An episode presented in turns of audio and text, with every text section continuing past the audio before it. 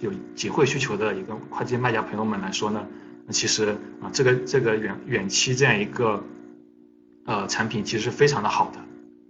那在之后的一个分享中呢，我们也会跟大家去介绍期权这样一个产品，其实是也是一个非常灵活的一个产品，也也会也可以就是给大家啊带来一个在外汇操作上的一个灵活性，以及啊一些更好的一些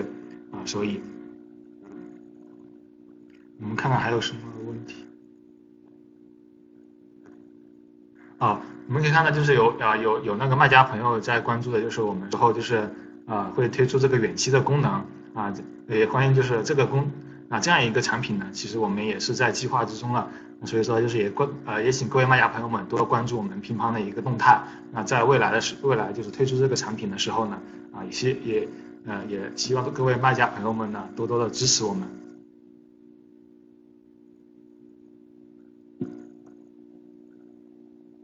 啊有有一个卖家朋友就是提到啊下周呢啊就是有有一些就是美金的一个呃这样有一个美金的入账要怎么结汇？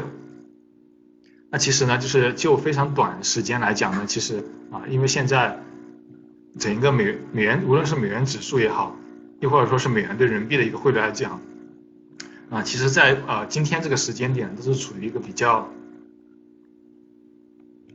比较关键的一个位置。啊，比如说美元指数现在是来到了九十二点五左右这样一个位置，也是近啊近期的一个低点。与此同时呢，美元对人民币的一个汇率呢，也是啊也是再度的就是啊创了最近的一个啊就是呃新低，也就是说人民币对美元是又又是有一个大幅度的一个一个升值。那所以说呢，就近就短期来讲呢，其实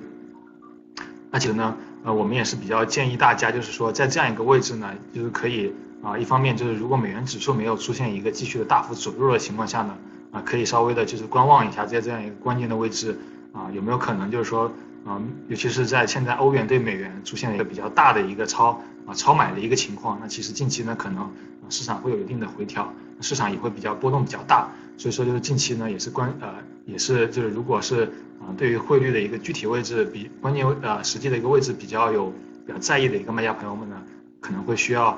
就是去更大的一个呃，公去关心这个市场的一个波动。那除此之外呢，就是最近我们可以啊也观察到，就是近最近的这样几次的一个人民币的一个升值呢，人民币对美元的一个升值呢，也是有一个比较啊有意意思的一个情况存发生。嗯，近期的这几次呢，其实都是啊美元的呃人民币对美元的一个汇率呢，其实都是一次升到位的。就是说最近的这啊这几次都是啊一天的一天之内都有一个。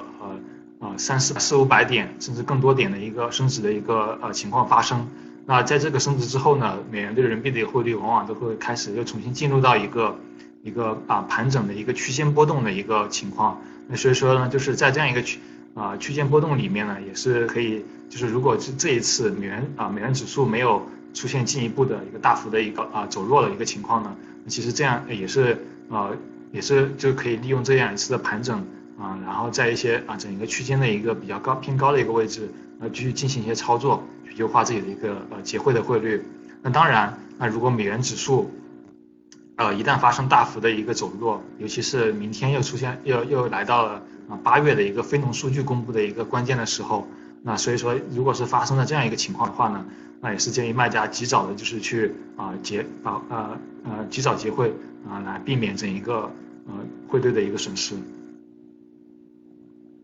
啊，刚刚也看到，就是有一个呃卖家朋友就是有提问啊，如果汇率涨了，那远期汇率会不会有调整？啊，这个问题非常好。那首先呢，就是远期汇率呢，刚刚就是在我们看到 PPT 里面的公式，那其实呢，它是即期的一个结汇汇率加上掉期点。